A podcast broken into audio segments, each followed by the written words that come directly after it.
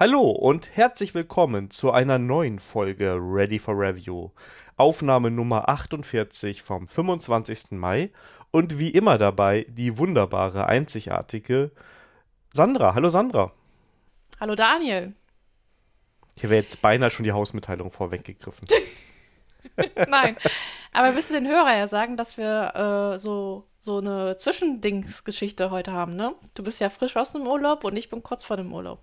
Ja, ich bin noch so super erholt, sieht man mir hoffentlich an und Ja. ähm, Du bist auch schon braun gebrannt. ja, versehentlich. Also ich habe mich echt nur im Schatten versteckt, aber auch da wird man braun und Ja. ja, ich war schön an der Nordsee. Und ist auch wunderbar. Ich ähm, werde jetzt nach Friesland fahren. Da kriege ich auch Sonne ab. Okay, Axel würde sagen, das ist kein Urlaub, was ich mache, aber ich würde sagen, ich habe einen Bildungsurlaub. Das ist vielleicht das Richtige. Nächste Woche ist J-Sale und das heißt, vormittags werde ich was für meine Bildung tun. IT-Bildung und nachmittags wird gesegelt. So. Stimmt, die ist ja schon. Ja, Ja. sehr gut. Schön Ja. fleißig Sticker verteilen. Ja, gut, dass du es erwähnst. Ich muss sie noch einpacken. Ich Äh, muss auch ja. mal welche neue neue bestellen, aber das habe ich ja, das hat noch Zeit dann nach äh, JC. Aber für JC wird es noch reichen. Genau, und ähm, ansonsten, ja, dann malst du das für die Leute aufs Notebook. Genau. Mit so einem wei weißen St Ja, weil, weil die Sandra so gut im Malen ist. Aber ich glaube, das Ready for Review-Logo würde ich noch hin das hinkriegen. Ja, ja doch, wobei es ist, das ist relativ einfach. Ja. Sehr schön. Äh, wo du auch Sticker brauchst, ist ähm, bei der nächsten Konferenz, wo du es hingeschafft hast. Ja, das ist, die Enter Jace hat, äh, ich bin noch mal in, durch einen Recall gekommen. Und ich würde mal sagen, Challenge 1-0 für Sandra. Ja, die nächste Challenge ist schon, äh, die habe ich schon fertig für dich. Okay, gut. Aber nicht, nicht mehr für dieses Jahr. Ich, äh, ich habe für dieses Jahr habe ich genug Challenge jetzt. Vor allem, ich habe noch eine zweite JavaScript-Konferenz noch was eingereicht. Da läuft noch der Call, der Call for Paper. Mal gucken. ja. Nicht, dass ich ja zwei dann habe. Und irgendwie hast du schon zwei. Wieso für irgendwie? Denn das ist ja unsere nächste Hausmitteilung. Wir beide sind angenommen auf dem Herbstcampus und dürfen da ähm, gemeinsam einen Talk halten. Der Herbstcampus in Nürnberg und ähm, findet in Nürnberg statt. Allein deshalb freue ich mich da drauf. Und wir haben ja hier in der Folge drüber gesprochen. Wir haben beim Mastodon abstimmen lassen, worüber wir sprechen sollen. Und es ging damals darauf hinaus, dass wir ähm, darüber sprechen, über diese Kommunikation Frontend, Backend, wie man das so machen soll. Und unser Talk ist jetzt ein, angenommen mit dem Titel How I Met Your Backend. Ja, und wenn ihr Bock habt, kommt vorbei. Dann ist ein große äh, Ready for Review Hörertreffen. Party. Mit Stickers. Ganz viele, ja. Genau. Und äh, ja, Kommunikation, äh, Kommunikation bedeutet auch, also Kommunikation zwischenmenschliche Kommunikation, aber auch äh, auf, äh, auf Softwarekomponentenebene. Und das sagt die Sandra gerade alles und wir haben noch nichts für den Talk. Hallo, ich äh, mit nach drei Runden Fitnessstudio habe ich den Talk im Kopf schon fertig. Das muss nur noch auf Papier. Ja, also das ist, also ich, ich, wir können ja ein bisschen erzählen, weil ich weiß noch, ich erinnere mich, dass wir noch in der Sandra-App geschattet haben. Und wenn man sich diesen Dialog angeguckt hat, ja, und dann machen wir so Dingsbums und dann sprechen wir über APIs. Bla, bla, bla. Und genau, und dann äh, GraphQL bla bla bla und dü-dü-dü bla bla bla und Container, ja, Gedöns. Also es war wirklich sehr oft bla bla bla und Dingsbums dabei. Und dann, ähm, ja, den Titel, äh, die Credits gehen an meine Frau. Ich weiß gar nicht mehr, was wir so hatten. Wir hatten so lauter Titel, die jeweils nur einem von uns gefallen haben, nämlich immer. ja. Und ähm, dann kam heraus, dass die Sandra ihren kleinen Hobbit-Wissen nochmal aufpolieren muss. Und Ja, ja, ja. ja, aber, und aber How I Met Your Backend war der Vorschlag von meiner Frau und dann fanden wir es beide mega und bei der Konferenz fanden sie es auch gut und ja, da gibt's dann die Premiere. Genau. Denn äh, ich glaube, eine Titel war gewesen, Backend Dame stich Frontend Bube, aber das kam auch nicht so gut. Das ist, Sandra, das war so ein Vorschlag, du hattest erst, ich weiß nicht, du hattest erst sogar einen halbwegs okayen oder guten, aber ich weiß nicht mehr ich, ich erinnere mich auch nicht mal an den Vorschlag. Ich weiß nur, dann bist du in so einen, ja, das können wir noch nehmen, das können wir nehmen und dann war dann hier Frontend-Dame oder Backend-Dame, Frontend-Bube und so. Und äh, ich hatte irgendwie hin und wieder zurück äh, eine Geschichte von äh, Frontend und Backend, was sich ja an den kleinen Hobbit orientiert, was hoffentlich wenigstens ein paar von den Hörern wissen. Sonst bitte gerne mal melden bei Mastodon, Twitter, Brieftaube oder Kontaktformular. Aber das kam dann bei Sandra nicht gut an. Aber ja, How I Met Your Backend. Meine Reaktion war so, äh, was will er jetzt von mir? Ja, und wenn man, wenn man so ein, so, ein, so ein Thema erklären muss, dann ist es auch nicht Dann genug. Also das, das ist, ja, genau. Aber How I Met Your Backend, das war, da braucht es keine Erklärung. Kasching, Ja. sage ich dazu nur. Ja, das war, wir haben es gefeiert. Äh, könnt ihr uns gerne auch mal schreiben, wie ihr es fandet. Ja. Genau, und dann äh, bekam ich so ein paar, und genau, wir mussten Abstract fertig machen. Und das war nämlich Deadline. Und durch bla bla Dingsbums da äh, habe ich dann einen Abstract generiert. Genau, da bin ich nochmal drüber gegangen und dann war es. Ja, Das, genau, das- eigentlich genau dasselbe, was ich bei den Shownotes immer mache, eigentlich. Das ist derselbe Workflow. Genau. Ich kriege nur bla bla bla vorgeworfen und dann. Nee, also bei den Shownotes kriegst du gar nichts hingeworfen. Da warte ich einfach, dass die da sind. Und dann bekomme ich die und dann gehe ich hin und ich schmeiß die immer in Language Tool und dann wird da einmal so Komma nochmal korrigiert und manchmal ein Typo und sowas. Und ähm, Ja. dann, Voila, fertig ist die Shownotes. Ohne ChatGPT. ja, das hat sich ja nicht durch. Wobei wir können hier mit der neuen GPT-Version das irgendwann mal ausprobieren, ob die das besser kann. Aber keine Sorge, ich habe das, ähm, ich hatte schon zwei Challenge gegen ChatGPT gehabt und die, die beiden habe ich gewonnen. Ich habe aber eine Theorie, äh, ich habe jetzt ein bisschen mit ChatGPT rumgespielt, dass man es auch sogar vernünftig hinkriegen könnte, wenn der da den Kontext versteht. Ich habe ja jetzt immer nur eine Frage hingeschickt und mir Shownotes generieren lassen, wenn ich mir das aber vorher in Ruhe erkläre. Ja gut, aber wenn du das erklären musst, dann kannst du auch gleich die Shownotes selber schreiben. Nee, ich meine, du musst aber den Podcast erklären, damit er weiß, worum es geht. Und dann kannst du ja immer wieder denselben Chat verwenden und sagen, und jetzt mach mal hier, jetzt haben wir diese Themen, mach mal bitte Shownotes. Hm, Ja, okay. Das heißt, Nee, keine Challenge, komm. Du, deine Shownotes sind wunderbar. das wollte ich hören. Sehr gut. Ja. Kriegst ein, äh, ein Sternchen. Sticker. heute. Ich dachte 50 Euro überwiesen oder so, wie das sonst sein Nein. muss. Also, ah, verdammt, ey. Hier, hier gibt es nur Sternchen-Sticker. Und gelbe Karten. Ja, die gehen nur an mich. Du kannst ja auch mir eine gelbe Karte. Hallo, so ist es jetzt nicht. Ne? Nein, ich bin da so, ich bin, ich bin da so tief entspannt, was andere Menschen angeht. Okay, okay. da bin ich. Kommt die nächste Challenge, wie triggere ich Sandra? Das geht ganz einfach. Ach ja. Ja, man muss nur sagen, das JavaScript-Tooling ist schon so ein bisschen moderner als der alte Kram, den die JVM da hat, ne? Genau. Weil du jetzt weißt, dass ich triggern wollte. Aber ich, ich glaube, lang, längere Hörer erinnern sich, worauf ich anspiele. Und Also, ich kann, also einmal eine Krawall, Sandra, alles gut. war das nicht sogar Krawallsatter, die Folge? Ge- Ich genau, nicht deswegen habe ich das genannt, damit ich das jetzt in die Shownotes schreiben packen kann. ja. Krawallsander. Nee, Krawallsander haben wir doch sogar mal eine Folge genannt, ne? Genau, und das war die Folge, wo du mich getriggert hast. Genau. Und Aber das war eine du Krawallsander Kombination aus mehreren Sachen. Das war, Ja, natürlich. Das muss ich lange vorbereiten. Das Genau. ist echt viel Arbeit. Äh, genau. Habe ich jetzt Das am Urlaub keine Zeit für gehabt. Ich musste lesen. Du musst es lesen, genau. Aber wo wir jetzt bei Shownotes schreiben sind, du bist ja auch unter den Shownotes-Schreiber gegangen. Ja, gezwungenermaßen. Meine sind aber viel kürzer als deine, ist mir aufgefallen.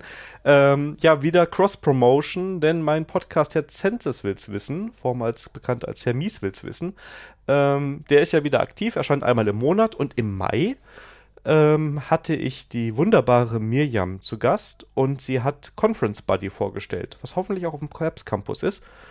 Und ähm, das ist quasi eine, ich nehme mal das Wording aus, aus dem Podcast, ein Ding, wo es darum geht, dass Menschen, die das erste Mal auf einer Konferenz sind und nicht alleine da sein wollen oder die sich unwohl fühlen, da in- erstmal in diesem neuen Umfeld, ähm, unterstützt werden, damit sie da besser zurechtkommen. Ich glaube, auf der Enter.js wird ja auch sein, ne? Ja, wird ja auch sein, ja. Da sind wir schon beim richtigen Thema, denn wir haben noch Rabattcodes für Enter.js zu vergeben. Boah, das war die Überleitung des Tages. Wow. Denn jetzt lohnt es sich ja doppelt, ja. Ja. Ähm, und wenn ihr drüber nachgedacht habt, ich hätte aus Gründen gerne einen mehr, der den Rabattcode annimmt. Aber ja, also wenn ihr noch Interesse dran habt, jetzt ist ja auch Sandra dabei. Und Genau. ähm, Also wenn Daniel euch nicht ausgereicht hat, diesen Rabattcode zu benutzen, jetzt äh, komme ich noch ins Spiel. Also wenn jetzt zwei hier Ready for Review Buddies, Ja. was, was, was kann es Schöneres geben? genau. Übrigens hast du noch gar nicht, noch gar nicht erwähnt, wir haben nur gesagt, dass du auf der Enter JS bist, aber noch nicht mit welchem Thema. Uiuiuiui. Also, ähm, genau, das kann ich sagen. Ich werde mit einem äh, Infrastrukturthema kommen. Ein Talk ist Kubernetes Developer Survival Kit. Und die Zuhörer kennen den Talk eigentlich schon, habe ich schon mal vorgestellt. Ich habe ihn nochmal eingereicht, aber diesmal mache ich mit äh, einer JavaScript-Anwendung. Das heißt für mich, ich muss bis zu Enter.js eine Java- JavaScript-Anwendung schreiben. Und dann, äh, ja, dann will ich das den Talk halt nicht mit der Java-Anwendung machen, sondern mit JavaScript. Und ich glaube, das wird immer so auslaufen, dass ich jedes Mal, wenn ich JavaScript-Code zeige, es will ich mal sagen, es tut mir leid, dass mein JavaScript-Code so scheiße aussieht. Hört auf zu lachen, bitte. Nein, Quatsch. Und ähm, das kann man schon mal anteasern. Daniel wird in diesem Talk auch vorkommen. Oh nein, wirklich? Achso, ja, weil ich das hier alles angeleiert habe. Ja, ich meine, ich muss den Leuten ja erklären, warum ich als, äh, als Java-Pilz was ich auf eine JavaScript-Konferenz mache. Genau, ihr seid eigentlich eine Einlösung von einer Challenge, ja, also ist mir das jetzt auch alles egal, ich hab den Talk, ja. ja, Nein, aber ich gebe mir schon Mühe. Also wenn ich schon abliefere, dann in vernünftiger Qualität. ich bin sehr gespannt, aber es wird wunderbar. Ich glaube auch. Und sag mal so, ich meine, du hast mir immer erzählt, dass die JavaScript-Community so, so, äh, so schön wäre und so flauschig. Da werden sie mir auch verziehen, verziehen wenn ich jetzt so komischen JavaScript-Code zeige. Ja, aber ich war, ich war ja, ich war ja selber noch nicht auf der Enter.js. Ich weiß nicht, ob die Enter.js nicht zu enterprisey dafür ist. Mal gucken. Sonst gehen wir noch mal auf eine flauschige JavaScript-Konferenz. Okay, ich bin mal gespannt. Naja, auf jeden Fall danke nochmal an Enter.js, dass ihr mir geholfen habt, die Challenge zu, zu gewinnen. Und ja. Und ihr habt auch was davon, ihr kriegt Rabattcode. Genau, in den Shownotes. Sehr schön. Wir kommen zu Daniels Lieblingskategorie. Genau, Sandra lernt kochen und es gibt was Interessantes. Ja, ich wollte eigentlich Nudelgericht, aber dann musste ich ja an meine Statistik denken, dass ich zu viele Nudelgerichte vorstelle. Deswegen gibt es heute um, aus der Oma-Küche, nämlich Kohlrouladen mit Reis. Und zwar, also, warum ist es besonders? Weil Kohlrouladen wird eigentlich nur mit Hackfleisch gemacht, aber meine Oma tut immer Reis noch mit dazu. Mit der Begründung, da kann man sich nämlich die Beilage sparen. Also ich finde, das ist. äh, Und es ist ein super Gericht, um einzufrieren. Das heißt, wenn man einfach dann mal in Produktion geht, kann man die wunderbar einfrieren. Dann hat man was Wunderbares fürs, für, für die Mittagspause, wenn es was Schnelles geben soll und man nicht kochen möchte. So, wir kommen aber zum Gericht. Ihr braucht 250 Gramm Reis. Wird gekocht. Dann holt ihr euch einen Wirsing. Den müsst ihr abbrühen. Also ich habe mir da mal als Notiz aufgeschrieben. Das funktioniert auch ganz gut. Wenn das so anfängt zu kochen, dann nochmal fünf bis zehn Minuten und dann ist er abgebrüht. Dann die Blätter drin, die große Blätter beiseite tun, die braucht ihr später zum Einwickeln. Und den Rest von Pfirsing mit Zwiebeln, mich so ein Stück, klein schneiden, dünsten, mit Salz, Pfeffer und ein bisschen Chili würzen, fertig. Dann ähm, den gekochten Reis mit äh, Hackfleisch und Pfirsing mischen. Dann ähm, nochmal mit Salz so ein bisschen Salz und Pfeffer würzen. Dann die Hackfleischfüllung mit Würsingblätter einwickeln und dann die Blätter, die umgewickelten Blätter in der Pfanne anbraten, mit Brühe ablöschen und schmoren oder im Backofen bei 170 Grad Umluft eine Stunde mit in der Brühe schmoren. Und fertig ist äh, super Gericht. Das kann man super einfrieren. Und äh, wenn ihr Hackfleisch nicht äh, fertig kaufen wollt, dann müsst ihr einfach ein Schinkengulasch durch den Wolf lassen und das ist ein Kilo. Voilà. So ein bisschen erinnert es mich an Weinbergblätter, oder? Sind die nicht auch Hackfleisch und Reis drin? Nur, und dann halt kein Wirsing, sondern halt ein Weinbergblatt? Hm, Ich meine, die sind ohne, dieses, das ist nur Reis. Also ich kenne die Weinberg-Dinger nur mit Reis. Ohne Witz, ich habe gestern welche gegessen. Jetzt bin ich mir gerade auch nicht mehr ganz sicher, ob da Ich so meine, da gar kommt kein kein Fleisch drin ist. rein. Kann sein. Dann ist es quasi, ja, okay, Ja. dann ist es nur Reis eingewickelt. Ja, genau. Sushi. Sushi, Sushi, genau. Griechischer Sushi. so, dann, genau. Gehen wir nochmal die Checkliste durch. Es ist in der Mittagspause nicht kochen essbar, aber weil es gut vorbereitbar ist, skaliert das gut im Team. Das heißt, wenn ihr euch die Mühe macht, das vor vorzubereiten, könnt ihr das wunderbar für das ganze Team äh, vorkochen. Und ja, und in der Büroküche ist es wahrscheinlich schwierig, ne? Naja, theoretisch, also theoretisch ist das möglich, wenn man das mit dem Fleischwolf weglässt. Ja, aber, aber ich würde sagen. Nein, mit okay, Abzug, ein, ja. nein, nein. Im Büro essbar auf jeden Fall. Da ist kein komisches äh, Knoblauch drin oder sowas. Von daher würde ich sagen, auf jeden Fall im Büro essbar. Und ich muss noch mal gerade korrigieren: Weinbe Weinblätter sind mit Hackfleisch. Okay, und wieso kaufe ich immer die ohne Hackfleisch? Also, ich habe jetzt hier gerade Chefkoch-Rezept aufgemacht, gefüllte Weinblätter und angeblich original türkisches Rezept. Also kann jetzt auch sein, dass ich das eine Rezept gefunden okay. habe, das mir recht gibt. Aber da ist zu gleichen Anteilen Hackfleisch und auch Reis drin. Okay, gut. Dann äh, ist das halt äh, die Omas Variante von Weinberg. Blättern. Genau. Wunderbar. Sehr Danke. schön. Ich glaube, wir müssen neue Unterkategorie Omas Ko Kochrezepte aufmachen, weil das ist eine andere Geschichte. Das ist dann nicht mehr Sandra lernt kochen, sondern Sandra kocht Oma nach. Und dann auch die Kategorie Sandra kocht Nudeln, ja, mit diese ganzen Rezepte mal. Das nennt man dann einen neuen Podcast, ne? Ja, genau. Das ist doch unser Koch- und Back-Podcast, wurde es ja schon genannt. Genau. Ganz liebe Grüße. Aber ich kann schon mal die Hörer äh, vorsichtig äh, ent äh, Entwarnung geben. In den nächsten Rezepten ist nur noch einmal was mit Nudeln drin, wenn ich das richtig sehe. Vom ja, Titel ich muss nochmal nachlegen, ne? Und viele Suppen sind dabei. Ah, nee, stimmt nicht ganz. Ein Rezept ist, ähm, das könnte man auch als Nudeln durchgehen, weil es ein, denn das ist, vom Teig her ähm, ist das Nudeln sehr ähnlich. Ja, aber es hat ja einen Namen, ist ja okay. Okay, okay Nudeln kommen nicht im Namen vor, okay. Ja. Gut. Dann kommen News des Tages, Monats, Woche. Genau, denn es gibt ein Update für ein, ja. unser, unser Lieblings-Java-Framework. Ja, okay. Also mal zumindest ist es weit verbreitet und es tut, was es soll. Ja, Spring Boot 3.1 ist raus. Eigentlich keine Meldung wert aus meiner Sicht, aber in diesem Release schon, denn sie haben den Support für Testcontainers nämlich verbessert. Und das ist voll mega, weil man sich dann sehr viel Konfigurationsarbeit spart. Äh, also vor 3.1 musste man, wenn man Testcontainers angewendet hat, in so einen großen Integrationstest, also Spring-Integrationstest, musste man immer mit dynamischen Properties halt arbeiten, damit die äh, Werte vom Testcontainers in den Spring Application Context reinkommen. Das haben sie jetzt durch eine neue äh, Annotation. Da muss ich nur noch sagen, ich glaube, äh, Server. Muss ich aber nochmal nachschlagen.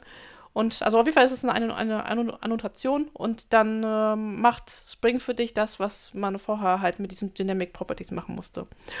Und das nächste Geile ist, wenn er, ähm, wenn du Spring Boot Run aufrufst von der Kommandoline, um halt deine Spring Boot Anwendung zu starten und du dabei eine Docker Compose YAML in Root drin hast, dann startet er automatisch Docker Compose, um die ganzen Umsysteme mitzustarten. Und das ist mega, weil das ist, war immer mein Workflow, immer Docker Compose ablegen, Docker Compose starten und dann die Spring Boot Anwendung zu starten, wenn ich das durchdebuggen wollte. Das heißt, ein Update auch für mein Kubernetes Developer Survival Kit, wenn ich das wieder in der Java-Variante vortrage. Und ich finde ganz gut, beides ist so ein bisschen mehr Convention over Configuration. Also das, was ich an Spring Boot mag, nämlich, dass man viel von diesem Zeug, was man sonst von Hand äh, konfigurieren kann, jetzt quasi über, ich sag mal, Sane Defaults abgebildet bekommt. Genau, also ich finde das eine, äh, vor allem das mit der Docker Compose, finde ich eine super Sache. Und das mit den Testcontainers, also bei Testcontainers ist es eher so jetzt, dass mir das halt Arbeit abnimmt, ne? Konfigurationsarbeit. Aber trotzdem weiterhin eine Verbesserung, ja. Ich erinnere mich, ich, ich weiß, also Testcontainers finde ich gut.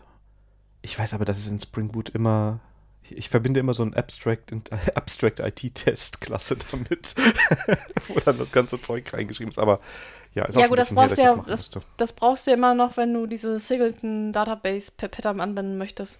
Und mhm. das, also das wird natürlich weiterhin bleiben, aber zumindest ist das jetzt nicht mehr so großes Copy und Paste an der Stelle. Das finde ich gut. So. Dann äh, würde ich sagen, du warst wieder einkaufen im Internet. Danke, ChatGPT. Ramsch aus dem Modem und die Sandra kann jetzt auch vernünftige UUIDs schreiben. ja, denn ich habe ähm, Ja, ich weiß, äh, auf Mastodon haben sie mir gesagt, ich könnte auch ähm, Java Shell aufmachen und mir das dann eine Funktion schreiben. Ja, aber nein. Ich kann jetzt, äh, habe rausgefunden, wie man UID generieren kann auf der Kommandoline mit, ihr werdet sich nicht wundern, mit UID gen und dann kriege ich auf der Kommandoline UIDs ausgespuckt. Und das war eigentlich ganz cool, weil ich jetzt Testdaten halt machen brauchte. Ich brauchte UIDs und ähm, diese Muster sollten halt einmal festverdrahtet werden. Und deswegen fand ich das eine super Sache. Aber ich würde niemals Java starten dafür. Ich auch nicht, obwohl ich ein Java-Mensch bin. Aber, also jetzt ähm, ohne rumbashen zu wollen, ja. ne? Das ist eigentlich mit JavaScript und Node schneller, weil Node erstmal an sich schneller startet. Lokal. Also es geht jetzt äh, einfach für diesen einfachen U Zweck, wobei UUID weiß ich jetzt gar nicht, muss ich, müsste man, glaube ich, über ein Package machen. Weiß ja, und schon nicht, bin ich mit UUID Gen schneller dran. Nee, nee, ich will, also stopp. UUID Gen super würde ich auch machen. Ähm, ich habe nur gerade drüber nachgedacht, dass ich ab und zu mal so Date-Objekte oder Date-Strings brauche. Ah, okay. Und dann nehme ich Node. Aber es ist dann auch meistens in einem, in einem JavaScript-Umfeld. Ne? Und dann sage ich, okay, was habe ich jetzt aktuell? Und mhm. ähm, ich weiß nicht, ob es vielleicht Groovy genauso schnell wäre, weil Groovy noch mal ein bisschen schlanker ist als, äh, als Java an der Stelle. Müsste man ausprobieren. Naja. Ich bin immer überrascht, Fall. dass Groovy noch erwähnt wird. Für mich ist das schon seit zehn Jahren tot. Aber vielleicht bin ich da auch einfach unterm falschen Stein. Ja. Also in meiner Welt kommt Groovy noch vor. Du bist unter dem anderen Stein, ja. In meiner Welt kommt auch kein JavaScript vor, aber nur, nur wenn ich mal bei rausgucke, um mit dir einen Podcast aufzunehmen. Ja, ich glaube, du schreibst ganz bald einiges und hier ordentlich mit Tests, ne? Ah, ja, ja, ich, äh, ja. Und ich dachte, ich mache mach mir schon wenig Arbeit, indem ich ein, einfach ein, ähm, aus der Konserve was rauspacke und einfach nur, das, nur, nur, das, äh, nur die Sprache wechsle, Pustekuchen. Ich glaube, ich glaub, das, das wird genauso viel Vorbereitung kosten, wie den ganzen Talk zu machen. Ja, glaube ich auch. Egal. Also, du, wir haben ja schon ein bisschen drüber gesprochen und ja, glaube ich auch. Ja. Aber ich, ich würde mir Hilfe holen, aber da, da würde ich jetzt nicht spoilern. Ich sollte wieder in Urlaub fahren, schnell. Du. Ich hole mir so, so, einen, so einen Piloten, so einen JavaScript-Piloten. Ah ja. Ich bin gespannt. Ich, bin ich gespannt. auch. Ja. Dann will ich immer sagen, das hat mir mein, mein Co-Pilot gesagt. Und das ist der Grund, warum künstliche Intelligenz erstmal keine Chance hat. Aber das ist nochmal ganz anderes Thema. Das ist Thema für, Thema für die Jubiläumsfolge. Ja. Ähm, ja, die kommt ja bald. Aber wir haben noch anderen Ramsch aus dem Modem, den habe ich mitgebracht, denn es gibt einen Newsletter, den ich von der Idee her ganz cool finde. Der nennt sich Daily Dracula. Und ähm, in dem Originalroman von Dracula, den ich noch nicht ganz gelesen habe, aber den Teil, den ich jetzt kenne, denn ich habe diesen Newsletter abonniert, stehen Daten drin oder es ist aus dem Buch immer ersichtlich, welcher Tag gerade ist. Und das hat, ich glaube, es spielte vor 200 Jahren oder so. Und es gibt diesen Newsletter Daily Dracula, da kann man sich kostenlos registrieren. Dann bekommt man immer, wenn es ein neues Kapitel oder neue Kapitel gibt, die an dem Tag spielen, einen Auszug halt aus Dracula und kann das nachlesen. Ne? Und dann gibt es halt mal Tage, dann hast du dann eine Textwüste und es gibt auch mal drei Tage keinen, ne? Weil dann eine Pause auch im Roman ist. Und ich finde das eigentlich ganz cool. Ich habe das Buch auch nicht gelesen, habe gedacht, naja, so kommt man dran und ähm, ja, mehr. Ja. Und es ist kostenlos also, alles. Und ich mache sowas immer, mein, mein Feedreader oder der Service, über den ich RSS manage, der bietet mir auch eine äh, E-Mail an, wo ich so ein Newsletter hinschicken kann und dann landen die in meinem RSS-Reader. Das heißt, es ist für mich wie so ein normaler RSS-Feed. Das ist ganz cool. Und so kannst, kommst du dazu, Klassiker zu lesen. Ja. Ja, sehr gut. Aber du hast noch was mitgebracht. Ja, ich, ich war halt auch fleißig. Und ich habe noch ein neues Command-Line-Tool mitgebracht. Just. Nicht zu verwechseln mit den Just, was jetzt beim Spring Boot-Umfeld äh, gehypt wird, sondern das ist halt ein Command-Line-Tool, was dir hilft, so typische projektspezifische Commands äh, zu definieren. Das heißt, du legst in dein Projekt halt eine Just-Konfigurationsdatei äh, ab und da schreibst du halt hin Bild und dahinter kannst du sagen Maven Clean Verify oder npm Bild oder sonst was. Oder Test und dann kannst du halt den, die, die Befehle, die eigentlich so längere sind, halt äh, mit eingeben. Ja, und dann sagt jemand dann just minus L. Dann gibt dir die Liste, was, was man hier so in deinem Projekt halt gängig benutzt. Und das ist so ein, halt eine Art Wrapper um deine typischen Projektbefehle. Fand ich nett. Ja, finde ich auch gut. Wobei ich sagen muss, NPM hat das selber eingebaut. Also du kannst in, in der Package-JSON ähm, Skripte definieren. Und ich glaube, es fehlt der Befehl, oder ich kenne wirklich den, äh, äh, den Befehl nicht, um die Skripte sich auszugeben, weil du kannst natürlich da auch alles reinschreiben, ja, ne? klar. Äh, NPM äh, Pumuckl oder sowas. Aber ja, ich, dann, dann mache ich einen Cut auf die ähm, Package.json, dann sehe ich die Skripte, das geht schon. Und ähm, Naja, du, du, du musst es halt noch extra installieren. Das ist natürlich so ein Manko bei der ganzen Sache, aber ich fand es von der, von der Idee ganz hübsch. ähm, aber hast du das mit Maven und Spring Boot denn häufig, dass du so Custom-Befehle brauchst? Oder ist das nicht eigentlich sowieso, dass du sagst Maven Test und dann ist alles. Äh, Ähm, also ich brauche das jetzt pers- persönlich nicht, aber es ist halt, ich glaube, das ist wieder so eine Art Dokumentation, ne? Wenn ich jetzt zum Beispiel als Java-Entwickler bei ähm, Python-Projekten was gucke oder bei JavaScript, da, da sind mir die, die Befehle halt nicht gängig. Ich glaube, das ist eine Art und Weise halt, um halt in Code wieder Dokumentation abzulegen. Und man hat dann halt halt nochmal einen Wrapper drumherum geschrieben. Okay. Also ich würde das eher so als Dokumentationshilfe sehen. Ja, finde ich also nicht. Also, wie gesagt, jetzt im, im NPM-Umfeld würde ich sagen, brauche ich ähm, das nicht unbedingt, aber Ich meine, das ist das gleiche mit SD, äh, mit den SDK-Man, diese SDK-Man äh, RC, ne? Wenn du SDK-Man halt installiert hast, dann ist das halt ganz cool. Dann konfiguriert ihr alles selber. Ansonsten hast du da eine Dokumentation halt, was du für Environments oder ähm, Java Virtual Machine du brauchst. Oder Maven-Version oder wie auch immer. Ja. Also wenn die Datei äh, da ist und nicht genutzt wird, dann stürzt sie halt nicht im Projekt. Und wenn die Leute die Tools dann haben, dann unterstützt sie das. Ja, ich habe übrigens gerade ganz schnell nachgeguckt in der Dokumentation. Äh, npm run, dann bekommt man alle Skripte aufgelistet und was die Skripte machen. Wunderbar. Ja. Also, Habe ich wieder was gelernt. und ich auch. Dass NPM das schon wieder alles kann. Ist ja, ist ja ein anderes Konzept dahinter. Also muss man einfach sagen, ist immer schwierig zu vergleichen. Also Ja. das ist äh, ja sehr schön. Aber ich finde es cool und ich mag, mag solche Skripte und solche Tools. Vor allem, wenn sie was vereinheitlichen, weil der große Vorteil ist jetzt natürlich, wenn ich jetzt in das Ruby-Projekt komme oder ins Java-Projekt, in dem ich mich nicht auskenne, mit so einer Datei, ähm, ist das schon gleich viel einfacher. Das ist wohl wahr. Das ist wohl wahr. kommen wir zu unserer angekündigten neuen Kategorie, die da heißt Leseecke. Und ähm, für die, die das jetzt noch nicht gehört haben, in der letzten Folge haben wir es vorgestellt. Wir haben mit dem D-Punkt Verlag gesprochen und haben gesagt, hey, wäre das nicht cool, wenn wir Bücher von euch reviewen und äh, hier vorstellen? Und die haben gesagt, ja klar. Und ähm, wir haben jetzt eigentlich Folgendes vereinbart. Wir suchen Bücher aus, die wir erstmal interessant finden vom Thema oder weil wir sie selber schon immer mal lesen wollten. Und ähm, die stellen wir hier vor. Die Bücher bekommen wir vom D-Punkt Verlag so gestellt, ne? kann man glaube ich so ganz offen sagen.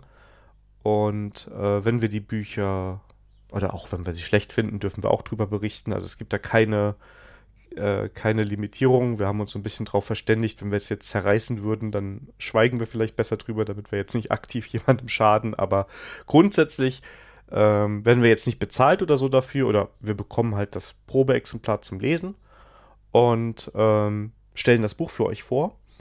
Und das Gute für euch als Hörer ist, ihr könnt ein Exemplar dieses Buches kostenlos bekommen.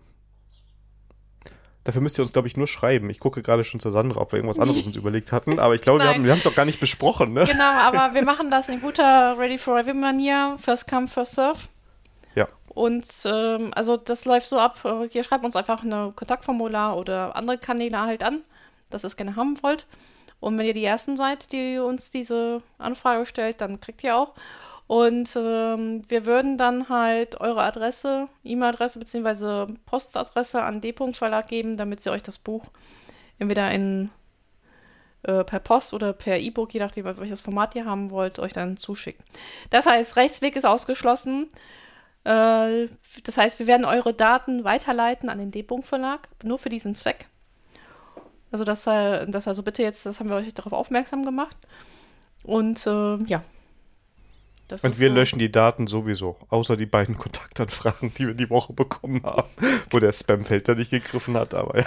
Ja, genau. Also, ähm, wie ich dachte, du, du, hast darauf nicht geantwortet. Ich habe nicht geantwortet. Das Aber war das war so ein, das so ein tolles Angebot. Na, ich weiß nicht. Aber du kannst, ist, da ist jeder Gag anders. Also wir haben einen richtig schönen klassischen Spam mal übers Kontaktformular bekommen. Aber ja. nur zwei ist noch in Ordnung. Ja. Ähm, also wie gesagt, da gibt es keinen Anspruch. Wir machen das für euch. Äh, wir werden dadurch nicht reich, sondern wir kriegen halt was zu lesen und wir haben den Druck, dass wir dann immer für jede Folge ein Buch lesen müssen. Machen wir aber gerne, weil wir die Bücher halt auch aussuchen, so nach dem Prinzip, was uns schon mal interessiert, wo wir sagen, das könnte was sein, worüber es auch Sinn macht zu sprechen. Und danach bekommt ihr, wie ihr es von uns gewohnt seid, die ganz klare, klassische Meinung. Genau. genau. Sandra, was haben wir denn jetzt gelesen? Agilität, neu, neu denken. Neu denken.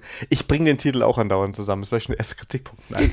ähm, und das ist geschrieben vom Klaus Leopold. Genau, also ich habe, also ich hätte wahrscheinlich, also bei mir im Kopf ist immer Agilität neu gedacht. Aber das ist falsch. Das heißt Agilität neu denken. Genau. Und ähm, den Klaus Leopold, den kennt man, weil er sowieso in dieser Agile-Bubble, sage ich mal, schwer unterwegs ist. Der hat ein meiner Meinung nach sehr, sehr gutes Kanban-Buch geschrieben, kann ich äh, schon mal sagen. Und ja, Sandra, worum geht es denn in Agilität Neudenken?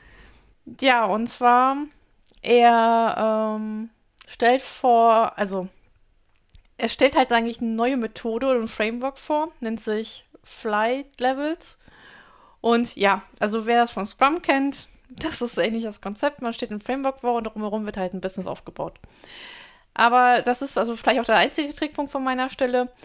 Ähm, vielleicht schon vorweg. Was aber darum geht, äh, der geht halt in fünf Kapiteln halt durch, durch äh, mal Probleme, Ursachen, Lösungen und Ergebnisse. Und dann steht auch dieses Flight-Level halt vor, dass halt er festgestellt hat in seiner Beratungstätigkeit, dass Agilität immer auf eine Mikroebene versucht wird eingeführt, also auf Teamebene, aber die Organisationen um die Teams herum sich eigentlich gleich bleiben. Und dann wundern sich die Firmen halt, dass das mit Agilität halt nicht so klappt. Und der geht halt hin und sagt, naja, eigentlich muss man Agilität auf verschiedenen Level halt, weil die Organisation auch auf verschiedenen Level besteht, halt einführen. Und wo ich mich so als Ingenieur oder als Entwickler gedacht habe, ach nee, was du nicht sagst. Aber das Gute ist, ähm, ich hätte es nicht so gut beschrieben, beschreiben können, wie er es getan hat. Deswegen hat es aus meiner Sicht schon eine Daseinsberechtigung, das Buch. Und ich glaube, ähm, hätte ich früher in Projekten ähm, dem Management dieses Buch in die Hand gedrückt, dann würde ein paar Sachen halt besser gelaufen oder anders laufen würden. Da kann ich mich nur anschließen. Also er hat diesen schönen Vergleich, was viele Firmen machen, wenn sie so eine agile Transformation machen, die beschließen, okay, wir werden agil, in anderthalb Jahren sind wir agil und wir führen überall Scrum oder Kanban oder keine Ahnung, die anderen, die muss man gar nicht erwähnen, die sind nicht so gut ein. Und dann holen wir Coaches und alle Teams werden drauf geschult. Und was man eigentlich macht, ist, man optimiert diese ganze, ich sag mal, Produktautobahn. Er hat einen sehr starken Fokus auf Kundenwünsche und Produktwünsche, geht sehr stark darum, wirklich Value zu liefern und nicht irgendwelchen Mist. Das fand ich eigentlich ganz gut in dem Buch. Und ähm, dann hat man so eine Autobahn, auf der man super schnell entwickeln kann. Und wenn um dieses, ich sag mal, agile kleine Konstrukt noch Wasserfall existiert oder andere chaotische Systeme, das heißt, das Management haut Unmengen an Themen rein und wundert sich, dass kein Thema fertig wird. Oder keine Ahnung, deployed wird immer nur alle drei Monate, dann hat man natürlich trotzdem keinen Output. Ne? Also es wird ja nicht schneller dadurch, ja, von, von dem Kundenwunsch bis zur Umsetzung. Und deshalb dieser Ansatz über Flight Level auf verschiedenen Ebenen im Unternehmen ich sag mal, Agilität einzuführen, primär Prozesse sichtbar zu machen und zu zeigen, wie man die optimieren kann.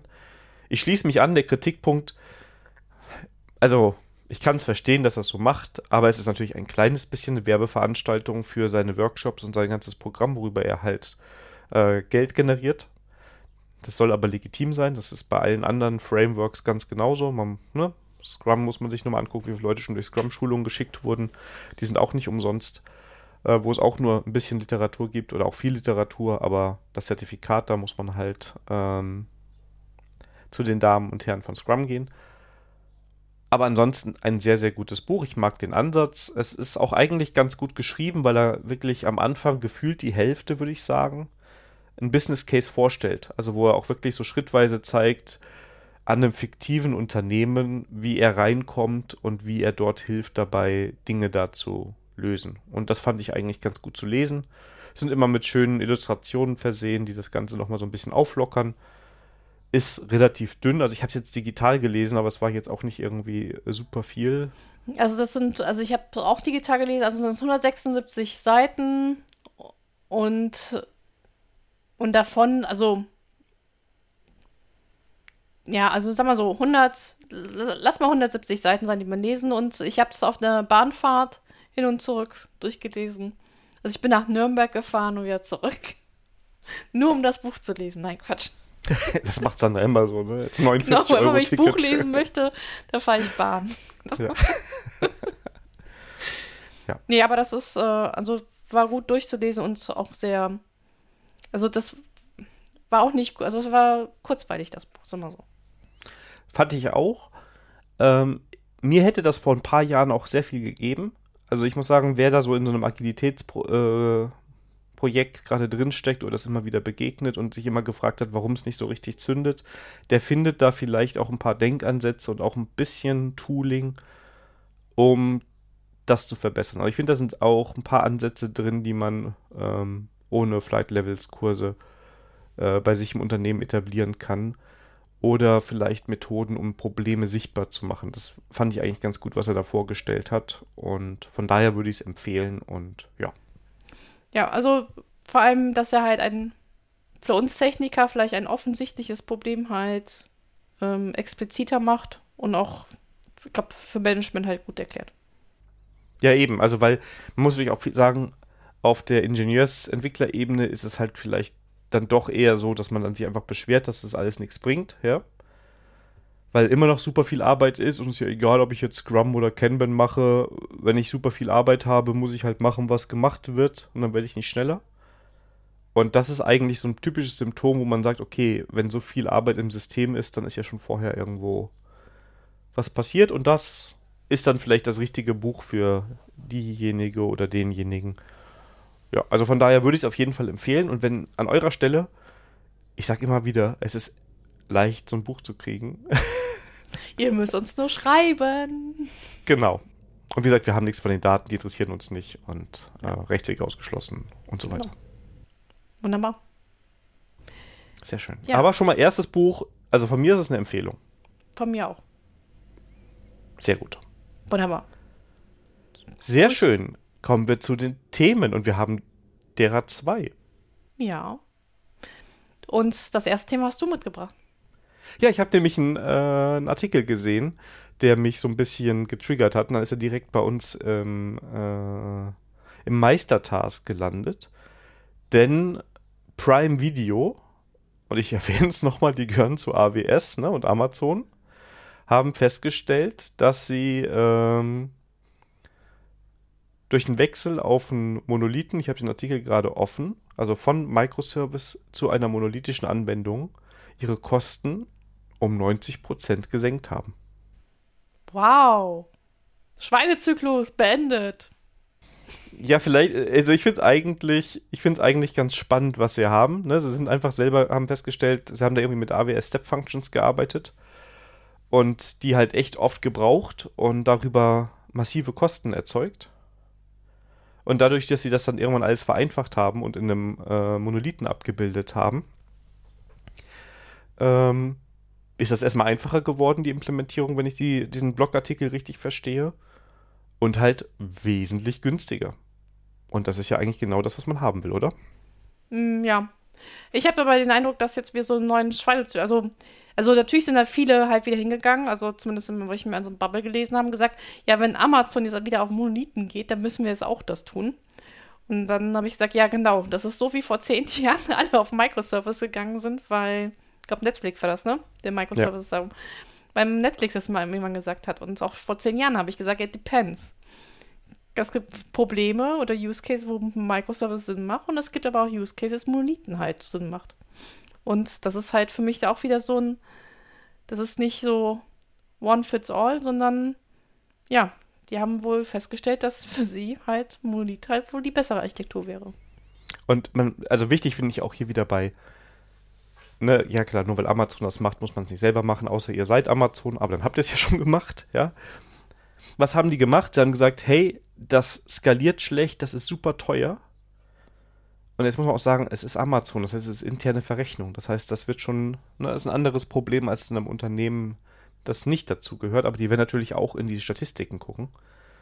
Und sie haben sich dann ihre Architektur angeguckt und überlegt, was können wir vereinfachen? Und dann geht man halt Ansätze durch und da wird wahrscheinlich noch drüber iteriert und noch andere Sachen äh, angepasst und ausprobiert. Und dann wird das passende Produkt geholt. Und man muss sich immer fragen, sind wir Netflix? Ja, sind wir Microsoft? Sind wir Amazon? Wahrscheinlich nicht. Das heißt nicht, dass man die Lösungen von denen einfach eins zu eins kopieren kann. Aber ich fand es hier ganz interessant. Hin und wieder macht ein Monolith immer noch Sinn. Ich finde auch immer noch, dass hin und wieder Wasserfall Sinn macht. Aber das ist wieder ein anderes Thema, ne? wenn wir jetzt von den Methodik und sowas sprechen, von Agilität neu denkend kommend. Ja, und von daher fand ich den Artikel sehr interessant. Ich fand, das war alles gut nachvollziehbar, was sie da erklärt haben. Und ähm,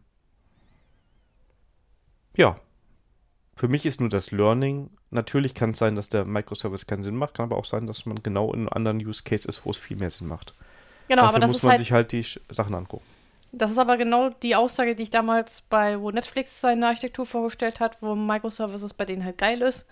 Das war genau die Aussage, aber ja, ihr wisst ja, was in den letzten zehn Jahren passiert ist. Ja. Aber, Aber dann kann man jetzt ja wieder ein Monolithenbuch oder sowas schreiben. Das ist doch super, ist auch voll der Markt. Naja, Monolith ist ja auch verbrannt. Ich würde das eher Monolith nennen. Oh, ja. Aber das haben, haben ja schon andere Leute schon für sich ja schon gekapert, den Begriff. Ah, wir verdenken uns ein neues Wort aus und dann Ja. sagen wir, das ist jetzt die Lösung. Weißt du was?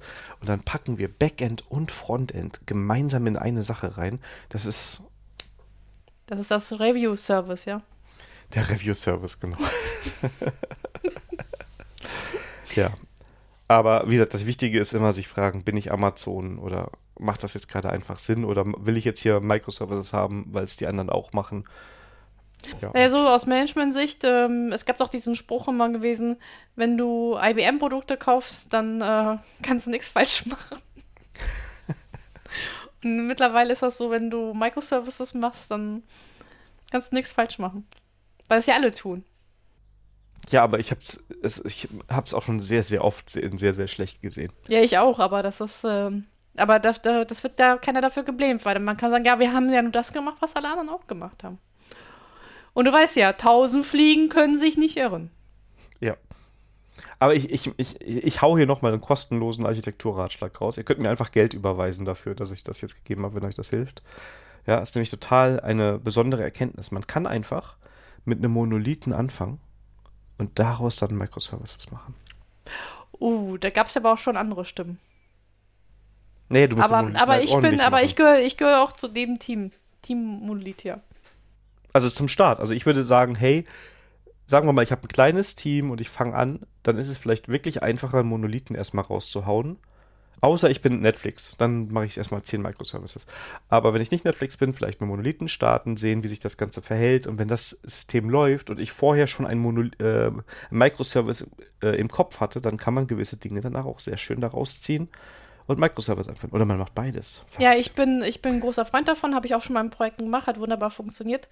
Du musst halt darauf achten, dass die, den Schnitt halt auf Package, also bei uns war das auf Package-Ebene halt äh, vernünftig halt macht. Bin ich voll dabei. Aber es gab auch schon Artikel, die was anderes gesagt haben.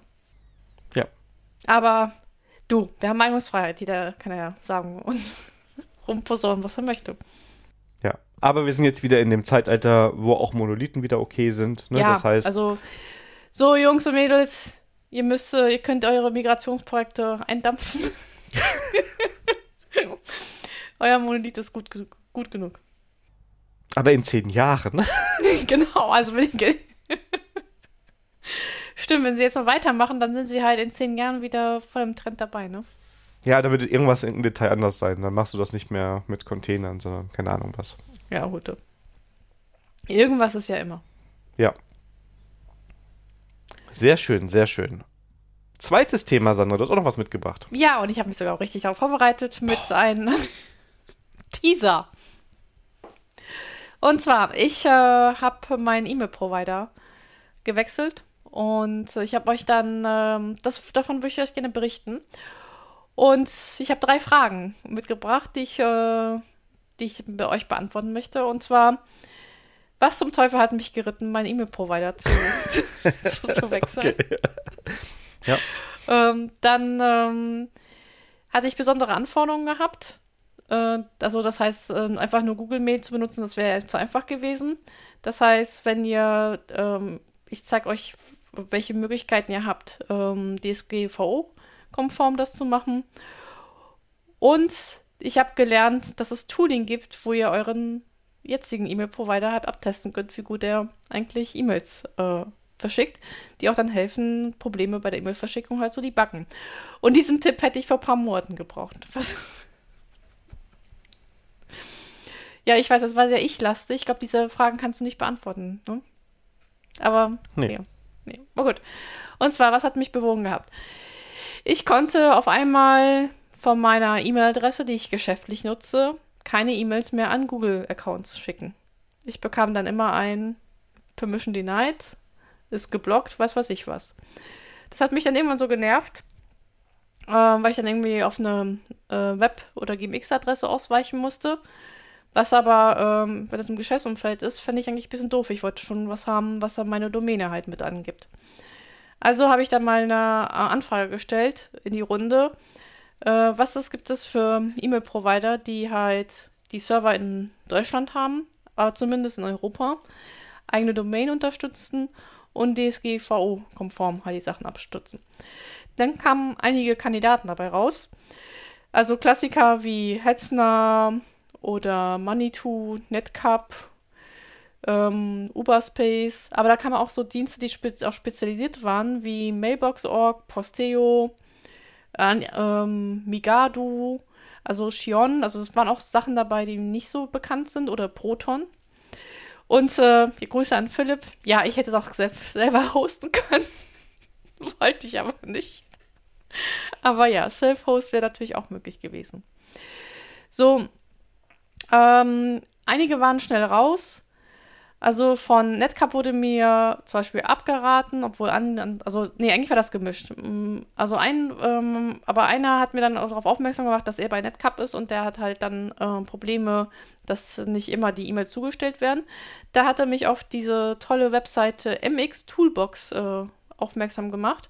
Da kann man nämlich abtesten, ähm, wie gut der DNS-Einträge sind und wie die MX-Einstellung ähm, ist und wie die E-Mail-Provider bei den, äh, ganzen Konstrukt E-Mail halt kommt. Frag mich bitte nicht nach den Details, das war ein ganz neuer äh, Rabbit Hole, wo ich da reingefallen bin. Und äh, ich glaube, ich habe da, glaube ich, nur, nur die Hälfte verstanden, was darum geht. Also das ist nochmal Netzwerktechnik, DNS. Ich dachte, DNS habe ich äh, gut verstanden, aber da habe ich festgestellt, in den letzten Jahren hat sich da auch was getan. So, was bei Uberspace das Problem war halt, dass man das alles wieder ein bisschen Hand anlegen musste, selber machen. Das wollte ich halt an der Stelle auch nicht machen. Bei Manitou hat man wieder Webspace bekommen, alles klar, war auch nicht so drin. Und ähm, bei Migado Shion war eher das Problem, dass es rudimentär war. Also glaube für wenn man also ähm, wenn man also ich, also ich weiß nicht, ob das schlechte Dienste sind, aber das war rudimentär nur auf äh, E-Mail. Wird wahrscheinlich funktionieren, aber ich wollte ein bisschen mehr Komfort haben an der Stelle von der Einrichtung her. Posteo war raus, war keine eigene Domains. Und am Ende des Tages bin ich bei mailbox.org ähm, gelandet. Kostet 3 Euro im Monat, was ich aber okay finde. Und was bei mailbox.org interessant ist, ähm, du kriegst halt ein komplettes Office-Suite. Das heißt, wenn du was wie Nextcloud brauchst äh, oder Videokonferenzen, der Kalender, Adressbuch, da kriegst du halt mit Mailbox.org alles mitgeliefert. Gut, ich brauche das jetzt nicht, weil ich meine Nextcloud habe, aber im Endeffekt äh, fand ich diese Idee mit der Videokonferenz ganz gut, weil dann könnte ich auch meinen Zoom-Lizenz nämlich verabschieden. Und somit äh, hat, war das für mich ausschlaggebend, das auf Mailbox.org halt äh, zu nutzen. Was ich bei Mailbox.org sehr mega fand, ist ähm, deren Hilfeseite, das ist wirklich für Dummies gemacht. Also das ist eine Schritt-für-Schritt-Einleitung, wie ich meine Domäne einrichten muss äh, und meinem Domain-Server Einträge machen muss, sodass das halt wunderbar funktioniert und auch jetzt durch die ganzen E-Mail-Security-Einstellungen durchgehen. Also jetzt meine E-Mails kommen jetzt wieder bei Google Mail-Accounts halt durch. Von daher, ähm, ähm, und was bei mailbox.org auch interessant ist, man kann auch anonym da was machen. Das heißt, ich könnte da auch einen Briefumschlag schicken mit Geldscheinen, um halt meine ähm, meine E-Mail zu bekommen. Und was sehr, gut, man kann sagen, ja, Trust, muss man nicht vertrauen. Also ich vertraue denen halt in dem Sinne, die haben halt, äh, sind sehr transparent, was sie an Anfragen kriegen. Ähm, das heißt, das ist für mich jetzt so ein Vertrauensvorschuss, wo ich sage, okay, ähm, die scheinen mit den Daten vernünftig umzugehen. Ja, sehr schön. Habe ich dir alle drei Fragen beantworten können? Ich überlege gerade, was die Fragen waren. Ja. also das Tooling finde ich auch interessant, weil ich ja auch das Szenario habe, dass ich für meine privaten E-Mails ähm, über eine eigene Domain das Ganze mache. Das werde ich mir auf jeden Fall nochmal aus den Show Notes rausholen und mir mal anschauen. Und ja, ich weiß nicht, ob Mailbox auch so meine erste Wahl war. Ähm, ja gut, du, du, aber du, du, du nimmst, du nimmst glaube ich, iCloud, ne? Ich bin iCloud, ja genau. Also das ist aber auch, äh, die unterstützen das. Ist, ich habe jetzt aber auch nicht so das Problem, dass ich irgendwie mit Gewerbe und so würde ich wahrscheinlich auch anders machen. Dann würde ich auch meine Server alles in Europa schön äh, machen. Mhm. Aber für privat finde ich es jetzt nicht so dramatisch. Und ähm, mir ist ja bei iCloud persönlich sympathisch. Ich bezahle dafür. Das heißt, ich bezahle für das Produkt und ich bin nicht selber das Produkt. Ne? Wie bei ja. Google. Und deshalb ist mir das äh, so recht. Also gut, bei Mailbox auch zeige ich jetzt auch. Was wäre deine erste Wahl gewesen? Ich hätte mich jetzt auch reinfuchsen müssen. Also ähm, ich glaube, dass ich jetzt erstmal so auf, auf den ersten Blick mit eigener Domain, hier Hetzner oder Self-Hosted, das kann ja auch dasselbe sein. Aber willst du echt noch einen Mail-Server selber hosten? Ja, die, die Frage ist aber auch wieder, wie viel kommt denn da rein, ne? Also, das ist ja nicht so, dass du irgendwie für 400 Leute jetzt E-Mails da hast, sondern das ist wahrscheinlich ein, zwei, drei E-Mail-Adressen. Ähm, das ist die Frage, ob das notwendig ist, da das anders zu machen. Ist aber die Frage, hast du einen Server gerade rumstehen, wo du einfach sagen kannst, okay, da ist jetzt auch noch ein Mail-Server drauf und dann ist gut wenn du jetzt anfängst, dir selber einen Server einzurichten, um Mail zu machen, ist es vielleicht auch wieder zu teuer. Also ich müsste, würde genau wie du ähm, da jetzt durchgehen und ähm, dann schauen, was da so passt. Also wie gesagt, Mailbox ist bei mir halt auch wegen der Videokonferenzlösung. Ähm, hm. Das war so bei mir ein bisschen ausschlaggebend. Und wie gesagt, hätte ich die Nextcloud nicht gehabt, hätte ich das mit der ganzen Suite auch ähm, sehr cool gefunden.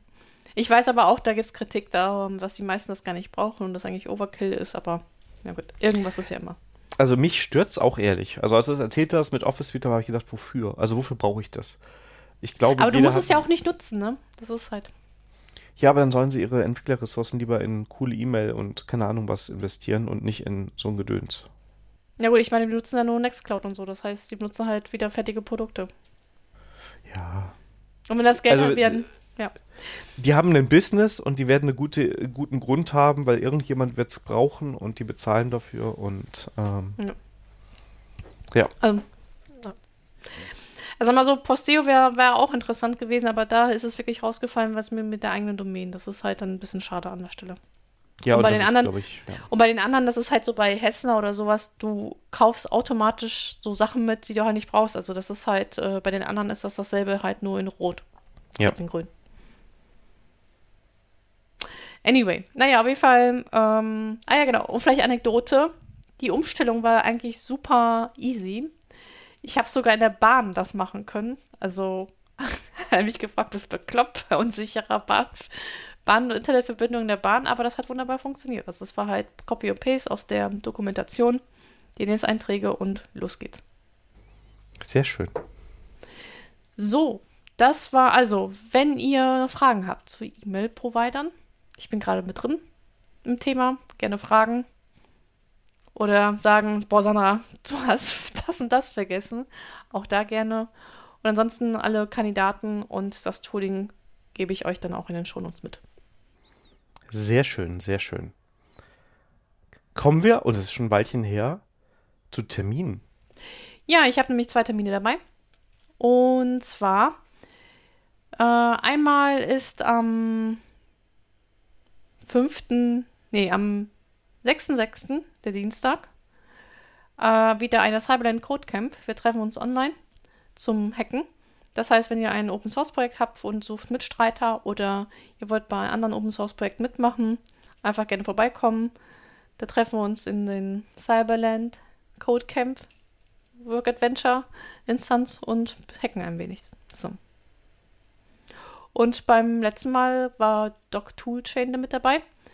Und wir haben den 100. Contributor vermittelt. Ja, sehr schön. Ja. Und da habe ich meine Challenge gegen ChatGPT gewonnen. Es geht um Doku schreiben. und dann hieß es, ja, eigentlich wäre das eine Aufgabe für ChatGPT. Ich so, ja, dann machen wir mal ChatGPT. Ich schreibe mal in der Zwischenzeit die Doku fertig. Ja, meine Fassung war, war schöner. Schon wieder ChatGPT geschlagen. Du hast da, ich erkenne ein Muster. Ja. Ich, vielleicht bin ich einfach die bessere ChatGPT. ja, und du bist ah, auf Tour. Ja, genau. Und zwar, ich bin in der Schweiz im, äh, auch in Juni. Und zwar, jetzt muss ich das Datum nochmal genauer nachschauen. Ich weiß, ich bin nicht vorbereitet. Shame on me. Und zwar bin ich mit der lieben Nora in der Schweiz vom 12.06. bis zum 16.06. Äh, das heißt, fünf Tage, fünf Städte, fünf Vorträge. Wir sind, äh, wir machen wirklich eine Tour durch die Schweiz. Dank, vielen Dank an die Juck Schweiz für die Einladung. Und wir fangen halt an Basel an und enden in St. Gallen. Und so sind wir jeden Abend ähm, mit einem Vortrag. Also ich bin vor allem mit einem Shell-Vortrag und mit einem Kubernetes-Vortrag unterwegs. Und die liebe Nora wird was über AWS erzählen. Sehr cool. Und ich ähm, habe sogar Sticker Grüße dabei. übrigens. Oh ja, das muss natürlich auch sein. Genau, Sticker sind auch dabei. Und äh, Nora hat auch schon mal unsere Tour-Banner schon gezeichnet. Da kommt sogar ein Tour, uh, Ready for Review Sticker vor. Habe ich gestern gesehen. Ähm, habe ich bei LinkedIn gesehen. Habe ich sehr gefeiert. Das muss auch so sein. Das erwarte ich jetzt auch immer auf deinem Notebook so. Ja. Ich kann dir meins nicht zeigen. Gut, bei mir ist gerade auch nur ein HZWW-Sticker. Da sind nämlich auch ja, guck da. mal, guck mal, guck mal, guck mal. Ja, ja ich, äh, ich, will, ich, will, ich werde nachliefern. Ja. ja. Sehr schön. Das waren die Termine und damit kommen wir schon äh, zu Konsum. Und das heißt Spiele, Serien, Bücher, Filme, Musik, Services, Konsolen, Podcasts, Apps, Tools, Shops und Getränke. Und es geht los mit äh, Sandras Lieblingshelden. Na, na, na, na, na, na, na, na, Batman. ja. Ja, ich ähm, habe, ähm, also ich habe noch mal nach äh, Daniels Comics geguckt, die ich ja hier in der Bewahrung habe, ob denen es auch gut geht. Und dabei ist mir ein Batman-Comic in den Händen gekommen, nämlich die Batman-Reihe Hush oder Hush, ich glaube Hush wird das ausgesprochen, ne? Hush, ja. Ja. Und ja, das ist wieder in sich eine abgeschlossene Story äh, von den ich glaube, ich mache ich mache jetzt besser einen Spoiler-Alarm. Äh, ich wollte dich drum bitten, weil wenn du jetzt ja. anfängst wieder zu erzählen und am Ende kommt raus, das ist ähm sterben alle. Nein, okay. Also, das war jetzt falsch. Auf jeden Fall Spoiler-Alarm. Dann bin ich jetzt ein bisschen umgezwungen, ne? Ähm, da geht es halt darum, äh, dass die Bösewichte halt eine Droge kriegen, die wo man keine Angst halt für spürt und dem komplett durchdreht. Also, sie drehen ja schon immer durch, aber da ganz besonders. Und äh, was interessant ist, dass die Beziehung zwischen Catwoman und Batman halt äh, thematisiert wird, sodass sich sogar so weit geht, dass Batman sich sogar Catwoman sich zeigt, was sein, was das wahre Ego ist, nämlich Bruce, um halt ihr Vertrauen zu kriegen, damit sie endgültig auf die gute Seite der Macht wechselt. Und ähm, ja, es geht auch wieder um Betrug, Verlust. Das heißt, da kommt ein Jugendfreund von Bruce vor, den halt hier ein bisschen verarscht, was erstmal nicht offensichtlich ist, aber sich da so ein bisschen rauskristallisiert. Und ja, am Ende gewinnt Batman. Und ähm, aber dann ist halt das Vertrauen, also zumindest von Catwoman-Seite nicht so hoch, dass, äh, dass es was hält. Aber es ist interessant zu lesen, wie sich da die Beziehung zwischen Catwoman und Batman sich da so entwickelt. Und eigentlich geht es erstmal darum, dass Batman irgendwie bei seinen ganzen Missionen immer wieder komische Unfälle und sowas hat, weil Sachen auf einmal schiefgehen, die nicht schiefgehen sollten. Weil er da irgendwo manipuliert wird. Das ist doch der ursprüngliche auf Aufhänger. Ähm, ja, das war mir aber nicht so. Ja. Also für mich war dieser Aufhänger, dass die Bösewichte noch krasser drauf waren als sonst. Okay. Ja. Aber von Zeichnung her super mega nett gemacht. Ähm, von der Zeichnungsstil her würde ich sagen, einer der, der besseren Batman-Comics. Ja, finde ich auch. Ja. Ich hatte jetzt selber, als ich es gelesen habe, nicht so diesen Catwoman-Fokus da drin, aber ja, ist okay. Ja, ich als, ich als Frau habe das sofort, diese Spannung zwischen den beiden gespürt. Ja. Siehst du, ich habe einfach einen ganz anderen Blick auf die Comics. Als Ja, ich sehe es. Ist ja, deshalb ist es ja auch gut, dass da verschiedene Leute drauf gucken. Und, Ja, aber es ist genau. einer von den Klassiker-Comics, muss ich sagen. Und ähm, definitiv gut zu lesen. Ist eine schöne Geschichte. Kommen viele Gesichter vor, die man kennt. Und ähm, spannende Situationen. Definitiv gut. Dann habe ich ein Kartenspiel mitgebracht.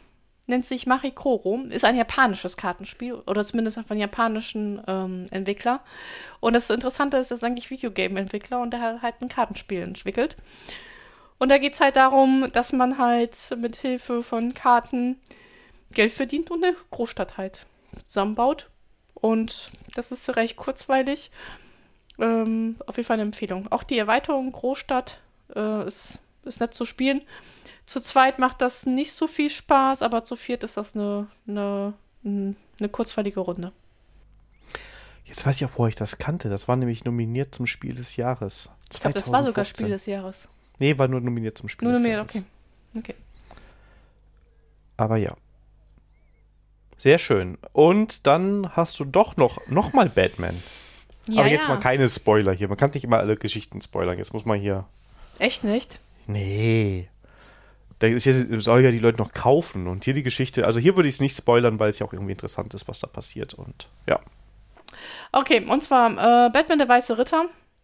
Ich glaube, das habe ich schon mal in der Folge und hier, hier geht es um eine Fortsetzung. Also, ich habe einmal eine Folge, da musste ich mal raussuchen, welche Folge, hatte ich es vorgestellt, Teil 1. Und jetzt hatte ich die Möglichkeit gehabt, Teil 2 und Teil 3 durchzulesen. Und Teil 4 kommt demnächst, ne? Ja. Ist Teil 3 das mit dem anderen Hauptcharakter? Ja. Ja, ne? Ja, ja. Und, ähm, aber das habe ich ja schon erzählt. Also bei Der Weiße Ritter geht es halt darum, dass ähm, Joker halt seine gute Seite hervorkommt und auch was für Gotham City halt macht. Wo Batman so ein bisschen in Hintertreffen geht. Und, ähm, Und die Das- die Rollen quasi tauschen. Also zwischenzeitlich ist es ja. ja, aber nur in Teil 1. In Teil 1, genau. In Teil 1 geht es quasi darum, dass beide die Rollen qu- quasi Sie tauschen. taucht, gibt's, genau. Ja. In Teil 2 und Teil 3 ähm, ist alles wieder so, wie es sein soll. ja, kann man so sagen. Ja gut, es geht halt, es geht halt um die Konsequenzen, ne? Also. Ja, ich darf nicht spoilern. Jetzt, du, ich, Ja, du darfst ja Teil 1 darfst du spoilern, es geht um Teil 2 und Teil 3. Wahrscheinlich hast du Teil 1 auch schon gespoilert, weil das. Also in Teil 1, wie gesagt, am Ende löst sich das alles auf, aber es gibt halt neue Konstellationen in dieser Welt. Genau, also und- genau. Teil 2 und Teil 3 geht es darum, dass neue Konstellationen herrscht kommen. Und das, was früher mal so typisch Bösewicht war, nicht ist und auch äh, Bruce halt auch oder Batman halt auch hilft, ähm, das Ganze halt zu äh, gerade zu biegen. Und es geht auch so weit, dass sogar Batman festgenommen wird. Das kann ich ja wohl sagen, oder? Das ist nur am Ende der Twist, aber ist okay. Es geht hier nicht ohne Spoiler. Ich, Ja. ich weiß nicht, wie soll ich Comics vorstellen oder Geschichten vorstellen, wo ich nicht mal spoilern darf. Das geht doch nicht. Hinten den Klappentext lesen. Das heißt, meinst du, ich soll die Comics erst vorstellen, bevor ich sie lese, ja? Nein, nein, du kannst ja nach immer noch. Okay, also gut. Ähm, ja, gut, ich bin, ich bin, glaube ich, eine schlechte Vorstellung. Also ich versuch's mal nochmal anders. Im Ja, zweiten Teil mal. geht's ein bisschen, ich habe ihn jetzt lange nicht mehr gelesen, aber wenn ich es richtig in Erinnerung habe, geht's auch ein bisschen um die Hintergrundgeschichte von Batmans, also Bruce Waynes Familie. Und da wird einiges in Frage gestellt, ähm, wie rechtens das ist und ob das so gut war und alle da so gut waren. Es sieht auch eine Zeit lang so aus, als wäre es, ähm, wenn das eigentlich die Bösen. Und ähm, Ja, aber da das kommt, ist ja auch schon Spo- Spoiler, was du erzählst. ja, aber das zieht sich ja durch die ganze Geschichte. Na gut, ich weiß also, ich weiß echt nicht, wie, also das müssen wir mal, mal, in Ruhe im Vorgespräch mal definieren, was ist Spoiler und was nicht. Klappentext. Ja, aber das stand zum Beispiel nicht im Klappentext. Wir, egal. machen's, wir, wir geben die Verantwortung einfach an die Hörer. Wenn ihr sagt, hey, ich will das eventuell noch kaufen, bitte erzählt mir nicht am Ende passiert das und das, ja, Am Ende dann machen wir es nicht mehr. Na, das tun sie auch nicht.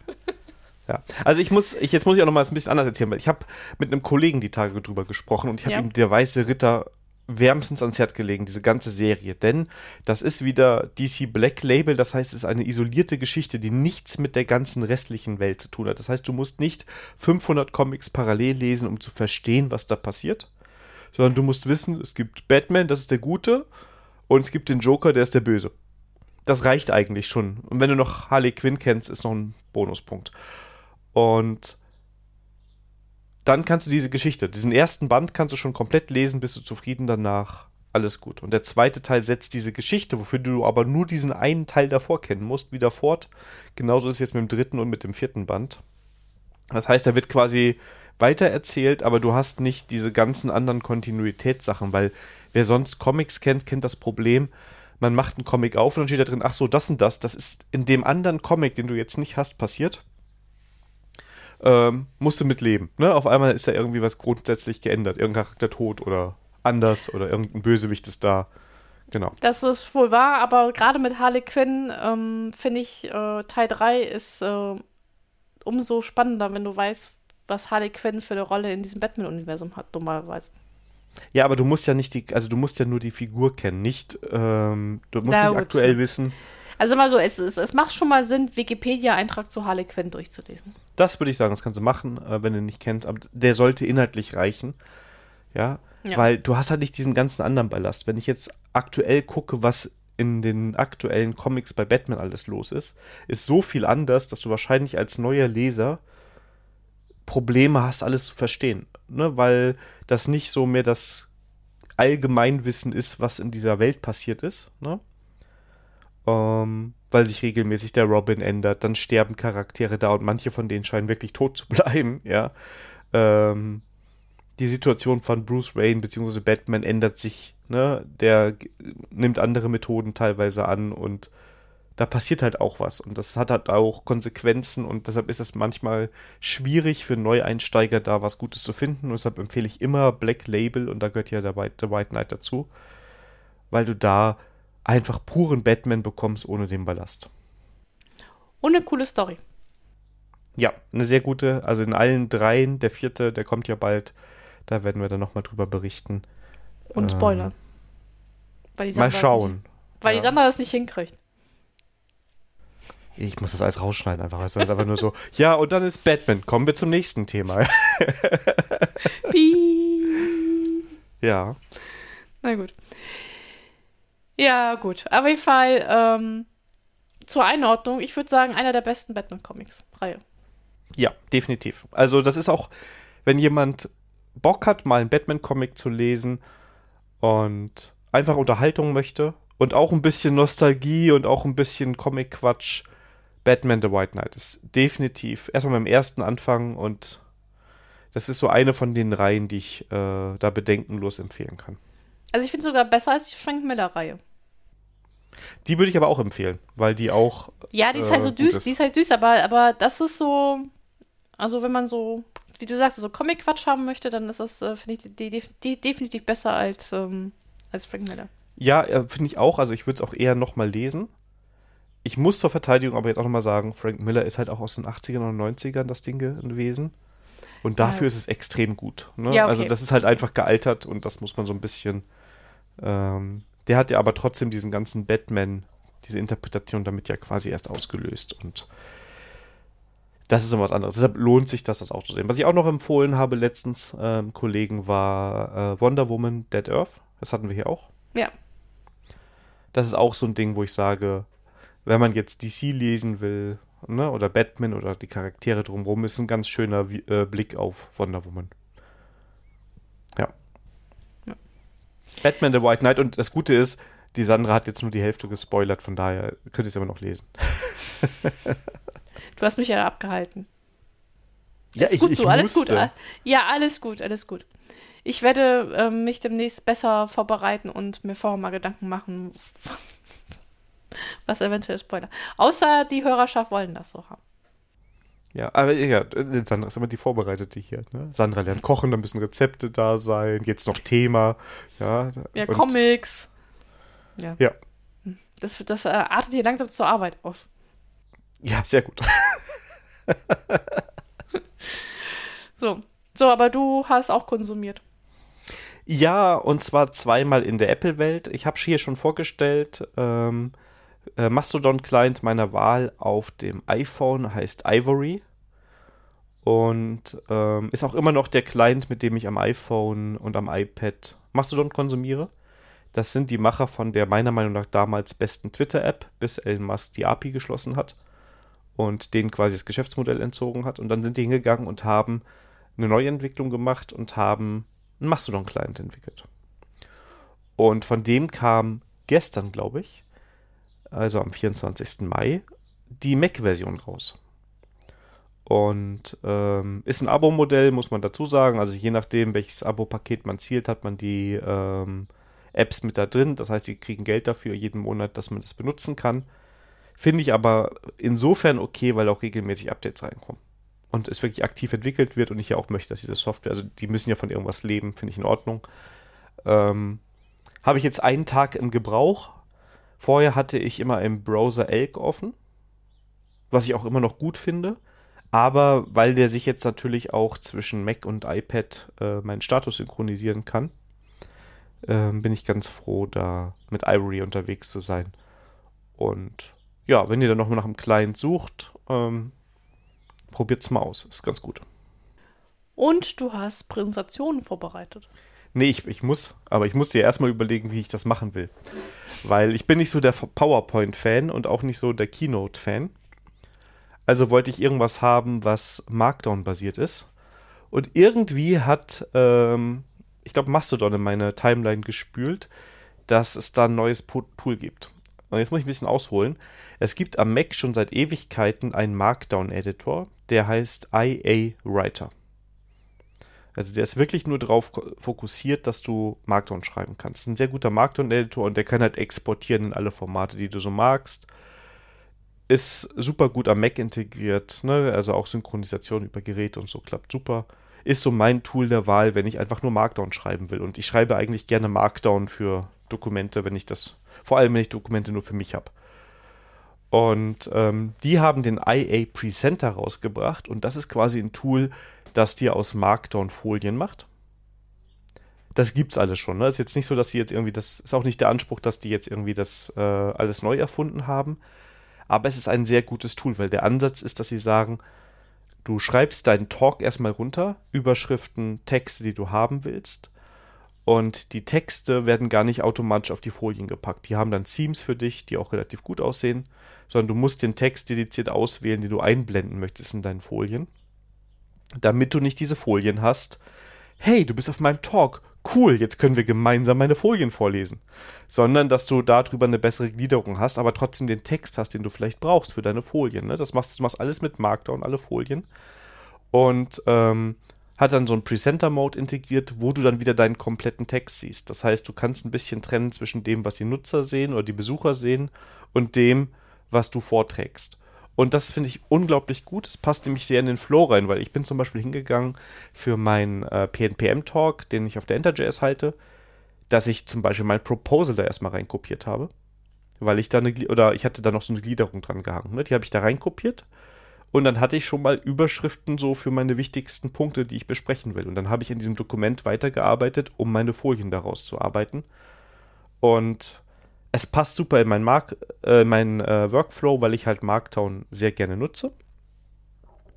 Und ähm, kommt jetzt Anfang Juni raus. Ähm, jetzt gerade ist noch so eine Preview-Version. Die kann aber Export Richtung PowerPoint, Richtung PDF und so weiter und so fort. Und ich finde es ziemlich cool. Ähm, wird man wahrscheinlich auf der Enter.js sehen, was ich damit gezaubert habe. Ja. Yeah. Da müssen wir uns noch einigen, was wir denn auf Herbst Campus für ein Tooling benutzen. Wir schreiben Markdown. Womit machst du Folien? Ach, du schlägst mich, wenn ich das sage. Mit LibreOffice. Oh Gott. Das, also ich sag mal so, unsere Folien werden nicht mit LibreOffice gemacht. Das kannst du ja, nicht ich war, ist mir schon klar, alles gut. Aber, das kann bitte nicht. du, ich äh, werde mich auch auf Markdown einlassen, alles gut. Oh. Ja da gibt es sehr viel Tooling drum. Also es gibt auch Sachen, die jetzt, also äh, der IA Presenter ist jetzt erstmal nur am Mac. Ich weiß noch nicht, wann die Windows-Version rauskommt oder Linux, ob da Linux überhaupt rauskommt. Aber es gibt sehr viel Open Source Tooling, wo man aus Markdown schon schöne Folien generieren kann. Ja, wir, wir finden da schon eine Lösung. Ja. Aber das, wir machen das in guter, guter Entwicklermanier. Wir werden erstmal uns äh, stundenlang über das Tooling unterhalten, bevor wir uns über den Content unterhalten. Ja, gut, das ist ja echt immer so, ne? Also, das ist mir, also, das ist ja auch jetzt hier bei meinem Talk. Ich habe dann da erstmal, ja, was nehme ich denn? Ja, ich will Markdown machen. Äh, Reveal.js, ach nö, ja, das ist mir, hm. ist mir zu viel Gedöns, ja. Oder, oder wir können den, das Tooling von dem ähm, David Tanzer benutzen, das mit, ach, was mit M, ist auch was mit Markdown. Ich meine, das ist auch für unter Mac und Linux. Ach, das ist mit diesem Murmeltier. Ich, ich suchte dir das raus. Ja, wir, Ich suche dir das Lösung. Tooling raus, was wir benutzen werden. Bald live im Podcast. Sandra und Daniel diskutieren zwei Stunden darüber, wie man, ihre, wie man die Folien macht. Ja? Und zwei Tage vor Herbst Campus. Sandra, wir haben unsere Folien noch nicht fertig. Ich so, ich weiß. Ja. Aber, sehr wir, schön. Haben, aber wir haben erstmal sehr viel Zeit fürs Tooling verwendet. Alles gut. Sehr schön. Wir sind schon wieder durch. Oh mein Gott. Ja, das war Folge 48 von Ready for Review. Wie immer würden wir uns sehr, sehr freuen, wenn ihr uns Feedback gebt. Gerne bei Mastodon oder beim Podcast, der Podcast-Plattform eurer Wahl. Da könnt ihr uns gerne die maximale Anzahl Sternchen oder Daumen hoch oder was auch immer da ist geben und einen netten Kommentar dazu schreiben. Das wird uns helfen, dass wir mehr Reichweite generieren. Von daher wären wir da sehr, sehr dankbar. Aber wir freuen uns auch so über jedes Feedback, sei es per E-Mail, per Kontaktformular oder bei Mastodon. Da findet ihr uns bei at Ready for Review, at Podcasts Social. Und das ist auch alles in den Show Notes drin, weil die Sandra das immer so schön da reinschreibt. Genau. Das wär's dann, Sandra. Hat wieder Spaß gemacht. Ebenso. Und ich freue mich auf, uh, auf die nächste Folge. Und ich erst. Alles klar. Dann würde ich sagen, dann, einen schönen Abend, eine gute ja. Nacht oder guten Morgen, je nachdem, wie ihr uns zuhört. Und noch eine tolle Woche. Bis bald. Bis dann. Tschüss. tschüss.